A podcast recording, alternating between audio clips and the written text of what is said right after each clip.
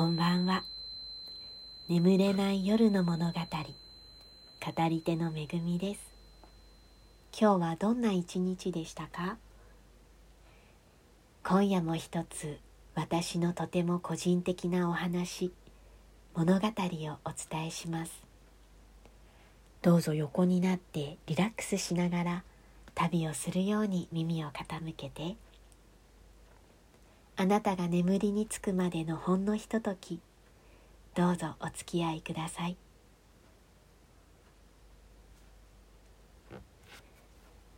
古神道の先生を青森にお呼びした時先生が津軽の信号村を訪ねたいとおっしゃったのでご案内しました。信号村は昔ヘライ村という土地名でキリストの墓と呼ばれる墓所があります。キリストは実は十字架の上で殺されておらず日本に渡りこのヘライ村に住んだという伝説に基づき建立されたものです。私が中学生の時に社会科の先生に引率されて訪ねたことがありました。当時木で作られた大きな十字架が2つ並んでおりこれらはイエス・キリストとその妻マリアの墓である。という言い伝えがあると説明されたのを覚えています。古神道の先生と共に久しぶりに訪れたキリストの墓は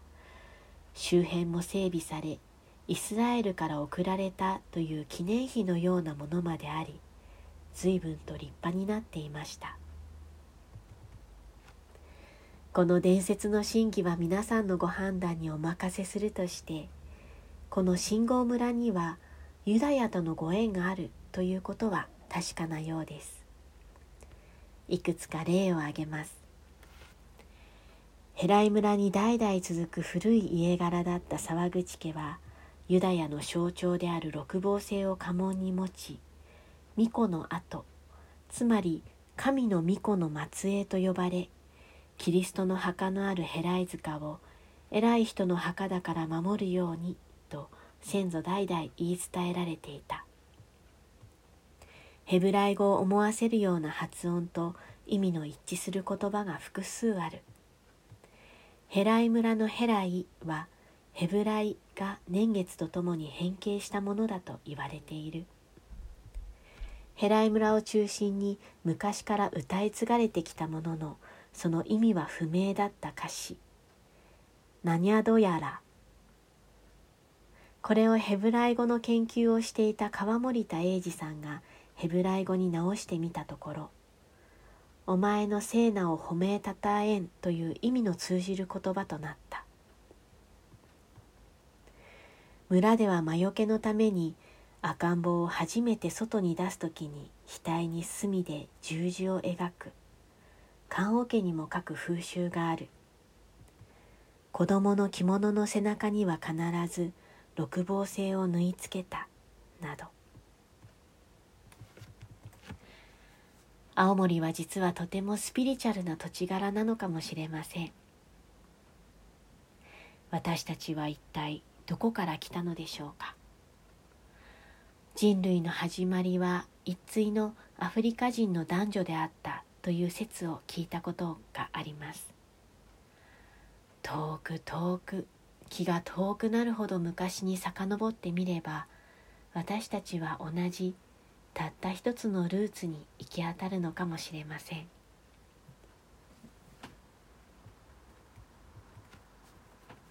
さてここからは今夜のテーマへ。台本のない一人語りの時間です。その日のテーマは基本的にくじ引きで選びます。一回では語りきれないテーマもたくさんあるだろうから一区切りするまで次回へ持ち越し場合によっては再度そのテーマをくじ引きボックスへ戻すというルールです。今夜のテーマ「死者を訪ねる旅恐山」です。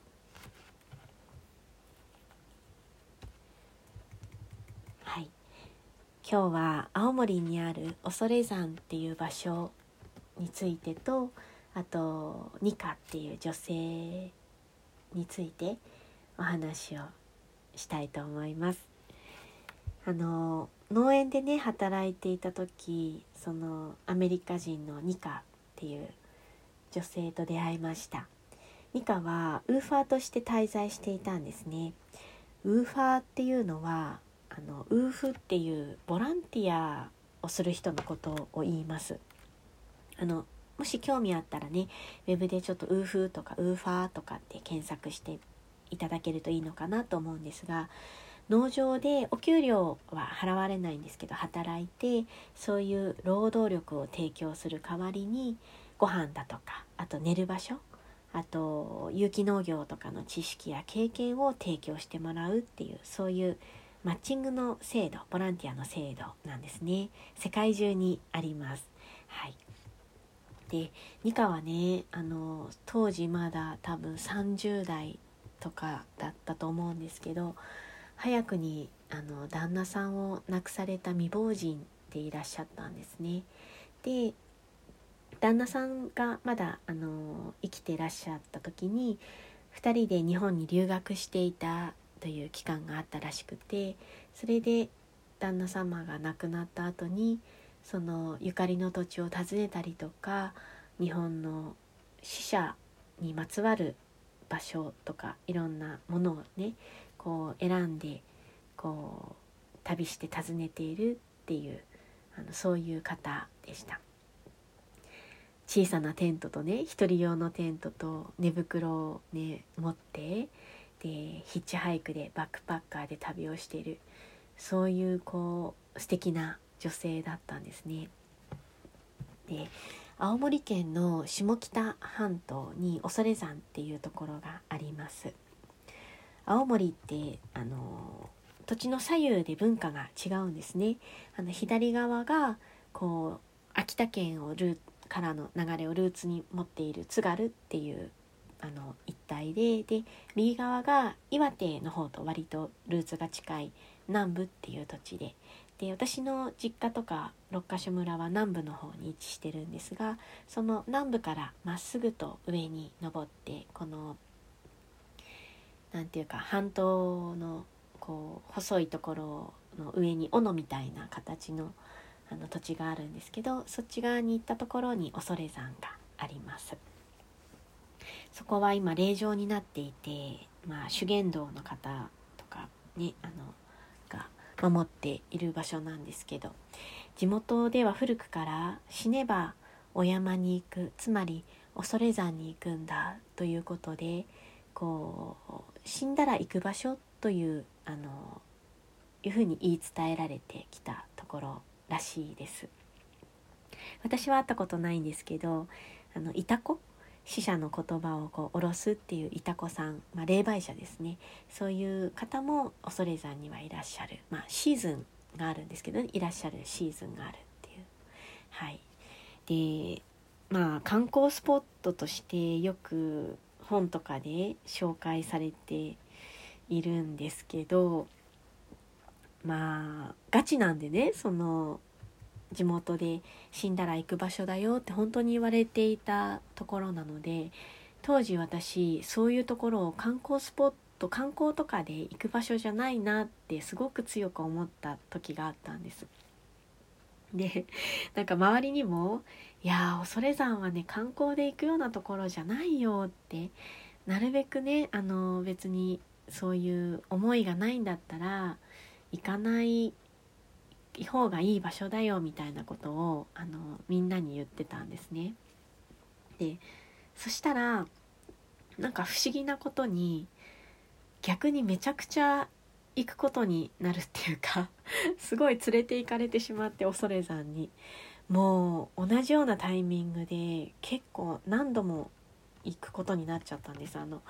例えば昔働いてた会社の方が転職することになってでその有給休暇消化する間に北国旅をするから恐山連れてってよって言われたりとか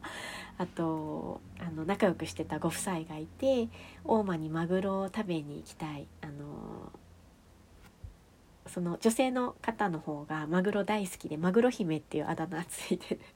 方でね。で途中に恐山があるからじゃあ恐山って泊まれるんですね。あの宿坊になっていて。でそこに泊まろうよってお誘いを受けたりとか。なんかあれと思ってやっぱりあんまりこうねそう口に出して行かない方がいいとかっていうことさえも言わない方がいいんだなって。その時つくづく思いましたね本当に重なったのでいやちょっとめったのこと言うもんじゃないなってその時思いましたね。恐山に初めて行ったのは私の場合はもっと子どもの頃で、ま、親戚と一緒に家族と一緒に行った覚えがあります母方のねおばあちゃんも一緒だったって覚えてるんですけど多分あれは母がね多分行きたいって言って行った旅だったんだろうなって今は思いますじゃあその恐山どういうところかっていうと、まあ、元火山あの噴火した名残があってこう硫黄の匂いがねあのね立ち込めてる温泉の匂いですよね。であの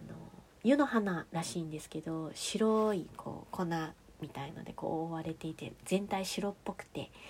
植物は育つことができない酸性の土地なのですごくこう岩でゴツゴツしてて荒涼としたこう岩場のあの土地で煙がこう至る所でこう立ち上がっていたりとかあと水分がねすごくこう濃くなって泥みたいなのがこう地下から吹き上げるその熱みたいなもので、まあ、ガスでボコボコ泡立っていたりとか、まあ、そういう場所なので多分地獄みたいなあの世っていうのを連想させるんだと思うんですけど。で霊場の中に入るとまあ血の池とかね才の河原とか。地獄谷とかこう土地のその特徴を捉えておどろおどろしい名前がついてる場所があったりね極楽っていうのもあるんだけどまあ印象的なのはちょっとそっちになっちゃいますよね地獄っていう方ね。で全国からたくさんの方がその亡くなった個人を訪ねて訪れるので至る所にその道の至る所に石積みがしてあってで火山ぐる風車がこう回っていてお地蔵お地蔵様とかねあの観音様とかが立ってるんですけど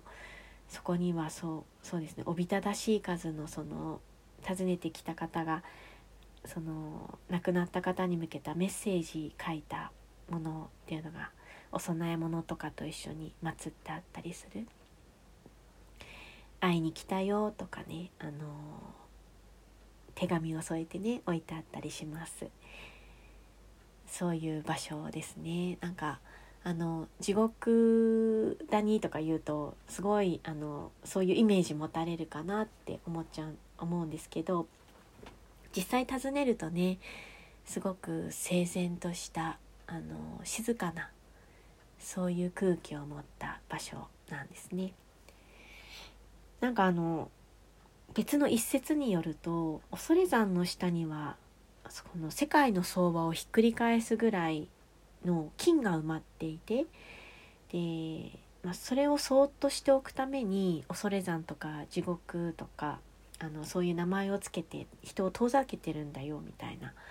ことを聞いたこともあります。黄金の国ジパングっていうねあのマルコ・ポーロの時代ですか。その頃のなんか名残のような伝説ですね。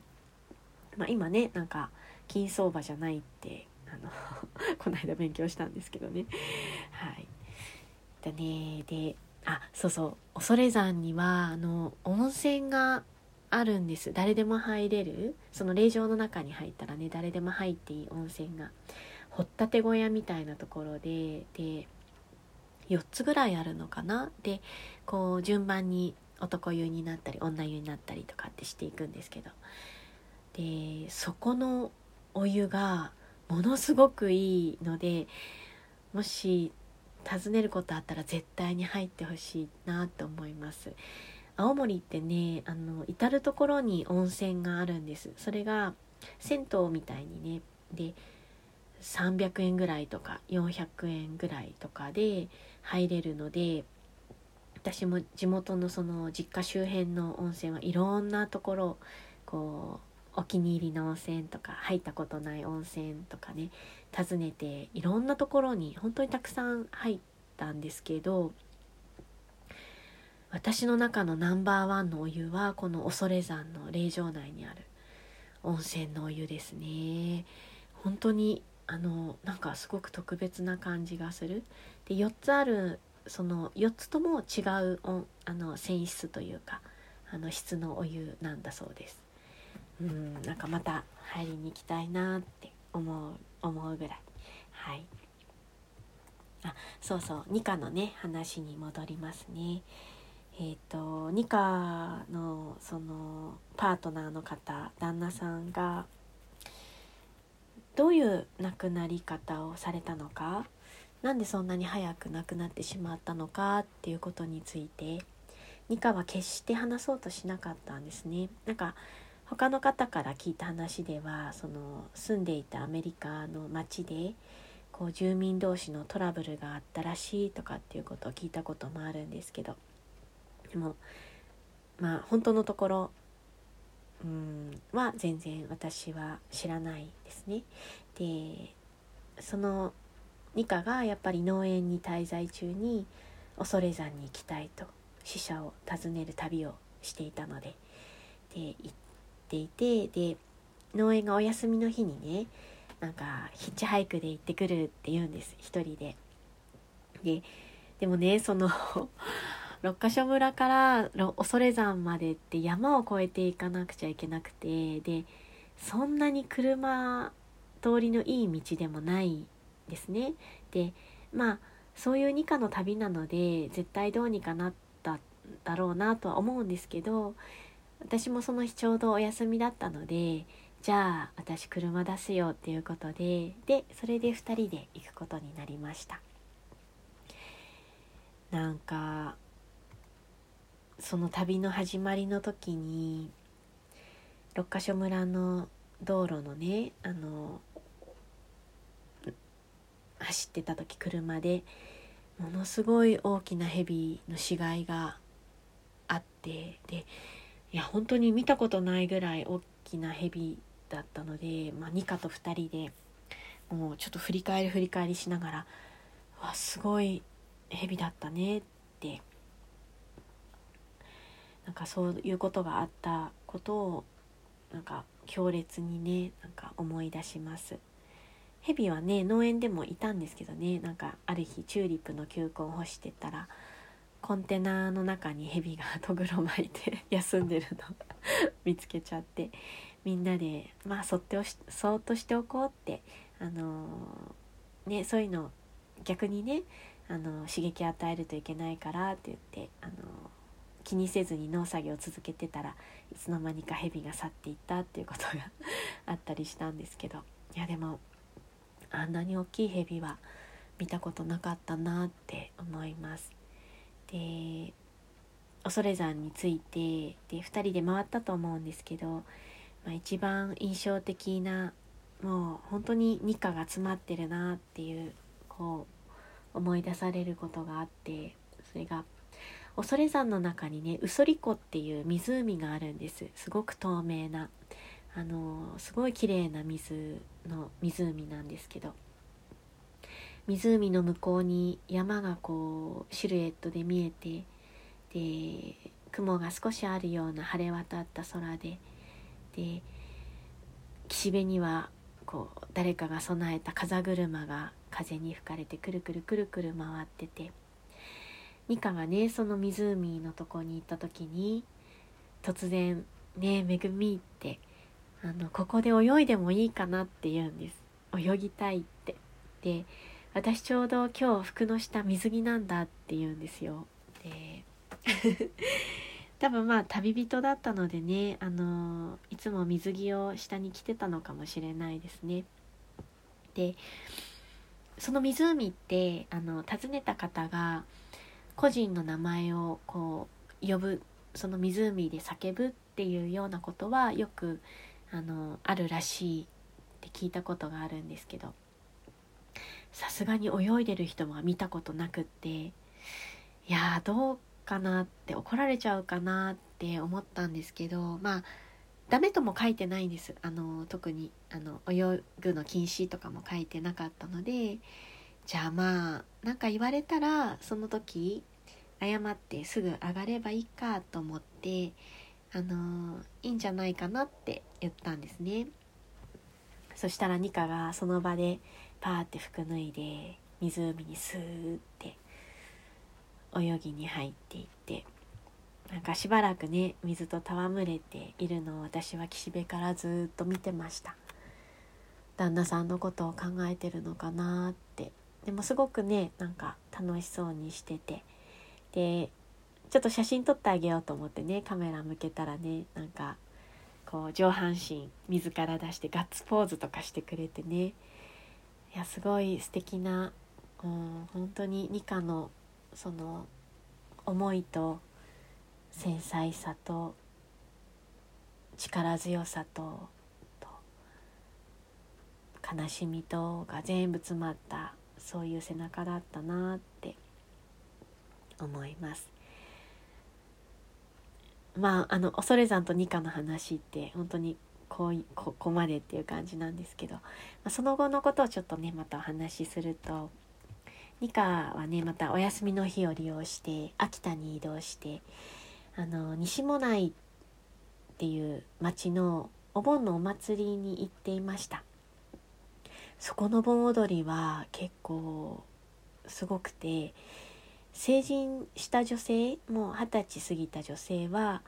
先祖が着てたこう着物の切れ端をこう何台分もこう継ぎはぎ、まあ、パッチワークですねみたいにしてそれを着物の衣装にして踊るんですよ。お盆のその盆踊りを。編み笠をねこう目深にかぶってこう顔があまりよく見えないようにしてね。でそれ以外の未成年の女性や男性は絞り染めの浴衣を着るらしいんですけど頭にね黒い頭巾をすっぽりかぶって顔を隠しちゃうんです。目のとこだけ少しこう切り切り抜いてね見えるようにはして。でそういう人たちで踊る盆踊りをは亡者踊りっていうふうに呼ばれているって。まあ想像してみるとお分かりになると思うんですけど一種異様なこう亡くなった先祖の方々がよみがえって踊ってるようなそういう風景がこうね浮かぶっていうかね。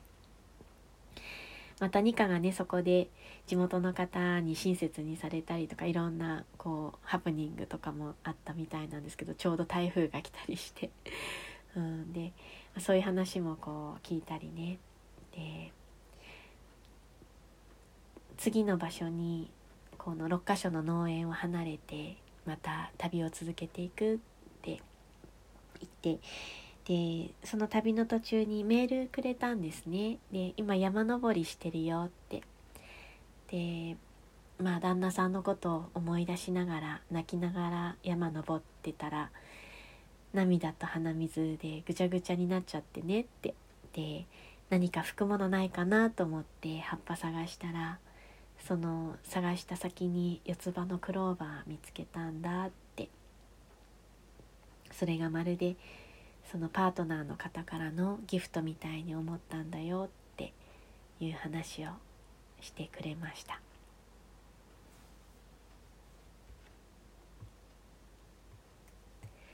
締めくくりは祭りごとのお話えっ、ー、と今日ねあの宜野湾市議のプリティ宮城千恵さんについてお話ししようって一日考えていたんですけどちょっと改めてもう少しあの情報が揃ってからの方がいいかなというふうにも思いまして今日じゃなく後の配信に回すことにしますね。とで今日の話なんですけどちょうど昨日のこと私が個人的に応援している令和新選組の山本太郎とおしゃべり会っていうのがあってそこに参加してきました。すごく内容の濃いいい回だったなと思うんですけどこうボランティアが政党を支えていくことっていうあのことについてすごく考えさせられたっていうまた気持ちをね新たにした回でした。あの動画配信されている第2部の方もすごくよくっていろんな質問が出てね勉強をすごくあのさせてもらったなって思っています。で帰宅して改めてねなんかこう思いを強くして基本的なところからおさらいしてみようと思ってあのなぜか国税庁のウェブサイト見てたんです。あの私たちの税金って何なんだろうってね権利と義務ってどんな風に定められてるんだろうって思ってね。そしたらサイトにこんなことが書いてありました。税の本質とは公共サービスの対価である。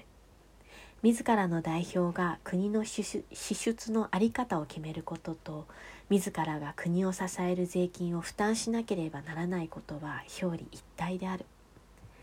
税の使い道を監視する関心を持つことも納税者として重要である。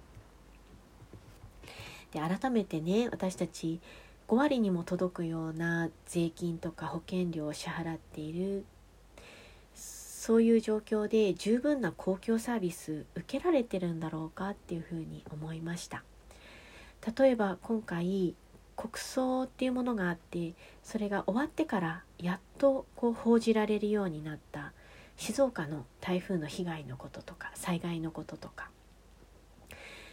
こう国と忖度してるようにしか見えなかったそういう報道の在り方について何の規制もないことについてもこう課題をすごくねこの文言からこう想起させられたというかね。なんかこう家計のねミクロ経済とマクロ経済みたいなこうスーパーで割引の商品を買い求めるこう家計の工夫と同じように税金の使い方についても私たちもうちょっと声を上げて影響力を持っていく必要があるんじゃないかって。なんかそういう風な力をつけた方が日々のそういう細々とした工夫よりも生活をもっといいものにするためにずっとずっと効率的なのかもしれないって ちょっとねなんか主婦目線じゃないんですけどあの思ったりしたんですよね。なんか私今回手帳に臨時国会10月3日からとかって書いてしまって 政治家でもないのにまさか自分があのそんなことを予定表に書くようになるとは思っていなかったんですけどあの臨時国会が開かれるそうなんですしっかり見守って監視していきましょうね。眠れない夜の物語。今日はここまで。また眠れない夜にお会いしましょう。語り手の恵みでした。おやすみなさい。